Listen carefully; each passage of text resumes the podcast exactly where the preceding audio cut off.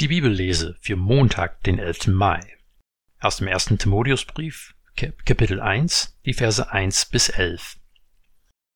Paulus, Apostel Christi Jesu, gemäß dem Auftrag Gottes, unseres Retters, und Christi Jesu, unserer Hoffnung, an Timotheus, sein rechtmäßiges Kind im Glauben.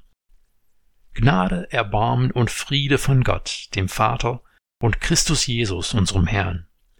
Bei meiner Abreise nach Mazedonien habe ich dich ermahnt, in Ephesus zu bleiben, damit du bestimmten Leuten verbietest, falsche Lehren zu verbreiten und sich mit Fabeleien und endlosen Geschlechtereien abzugeben, die nur Streitfragen mit sich bringen, statt dem Heilsplan Gottes zu dienen, der sich im Glauben verwirklicht. Das Ziel der Unterweisung ist Liebe aus reinem Herzen, gutem Gewissen und ungeheucheltem Glauben. Davon sind aber manche abgekommen und haben sich leerem Geschwätz zugewandt. Sie wollen Gesetzeslehre sein, verstehen aber nichts von dem, was sie sagen und worüber sie so sicher urteilen. Wir wissen aber, das Gesetz ist gut, wenn es jemand im Sinn des Gesetzes anwendet und bedenkt, dass das Gesetz nicht für den Gerechten bestimmt ist, sondern für Gesetzlose und Ungehorsame, für Gottlose und Sünder, für Menschen ohne Glauben und Ehrfurcht, für solche, die Vater oder Mutter töten, für Mörder, Unzüchtige, Knabenschänder, Menschenhändler, für Leute, die lügen und Meineide schwören und all das tun, was gegen die gesunde Lehre verstößt, gemäß dem Evangelium von der Herrlichkeit des seligen Gottes, das mir anvertraut ist. Timotheus war ein Schüler und Wegbegleiter von dem Apostel Paulus. Wir lesen über ihn in der Apostelgeschichte und finden in verschiedenen Paulusbriefe, dass er bei Paulus gewesen ist und eindeutig auch den Gemeinden bekannt gewesen ist. Jetzt ist Timotheus in einer ganz anderen Situation. Es ist eine Sache, mit einem anerkannten und hochbegabten Lehrer unterwegs zu sein und von ihm zu lernen. Es ist ganz etwas anderes, wenn man den Auftrag bekommt, zurückzubleiben und sich mit einer kniffligen Situation auseinanderzusetzen. Timotheus ist jetzt in Ephesus und muss sich gegen Irrlehrer behaupten. Es gibt viel Diskussion um die beiden Briefe an Timotheus und auch den an Titus.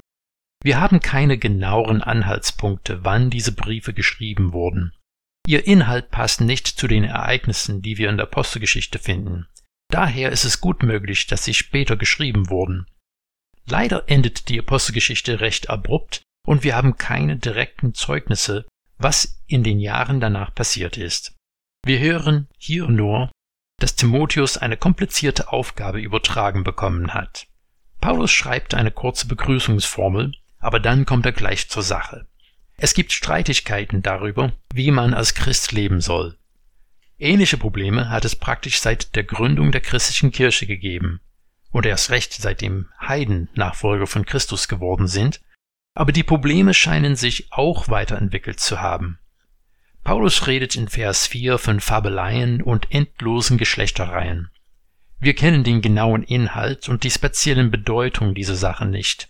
Aber das ändert wenig an dem Grundproblem.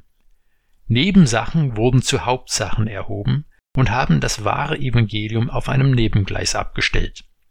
Deswegen erklärt Paulus gleich in Vers 5, worum es wirklich geht.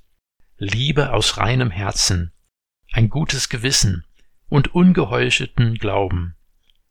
Die reine Liebe stammt von Jesus Christus und formt uns als Nachfolger, barmherzig, gnädig und dienend zu sein. Ein gutes Gewissen stammt daher, dass er uns Vergebung schenkt und wir es lernen, nach seinem Willen zu leben.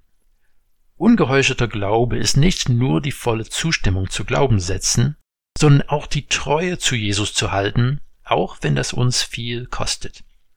In den Versen 8 bis 11 redet Paulus über das Gesetz. In anderen Briefen hat er auch viel über das Gesetz zu sagen, und dort gibt er auch Listen von Verhaltensweisen, die für einen Nachfolger Christi völlig abstoßend sind. Aber hier bezieht er sich tatsächlich sehr direkt auf die zehn Gebote, wie wir sie im 2. Mose 20 finden. Es wird für uns etwas deutlicher, wenn wir sehen am Ende von Vers 9, dass er von Menschen spricht, die Vater und Mutter töten. Ein klarer Verstoß gegen das fünfte Gebot, Vater und Mutter zu ehren. Als nächstes nennt Paulus Mörder und das sechste Gebot heißt, du sollst nicht töten. Das siebte Gebot heißt, du sollst die Ehe nicht brechen, und Paulus spricht von Unzüchtigen und Knabenschänder. Das achte Gebot heißt, du sollst nicht stehlen, und Paulus spricht von Menschenhändlern. Es gibt tatsächlich verschiedene Indizien, dass das achte Gebot eigentlich Menschenraub anspricht, nicht zuletzt, weil die Entwendung von Eigentum auch durch das zehnte Gebot gedeckt wird. Das neunte Gebot sagt, du sollst nicht lügen, und Paulus listet Lügen und Meineide. Das zehnte Gebot gegen Begierde dessen, was einem anderen gehört, könnte eben auch im erweiterten Sinn als all das, was gegen die gesunde Lehre verstößt, verstanden werden. Wenn wir diese Übereinstimmung sehen, dann erkennen wir, dass die Gesetzlose und Ungehorsame, Gottlose und Sünder, die er zum Beginn der Aufzählung erwähnt hat, die sind, die gegen die ersten vier der zehn Gebote verstoßen. Paulus will Timotheus zeigen, dass die Lehre, die er vom Anfang an gelernt hat, weiterhin die Grundlage ist für den Dienst am Evangelium.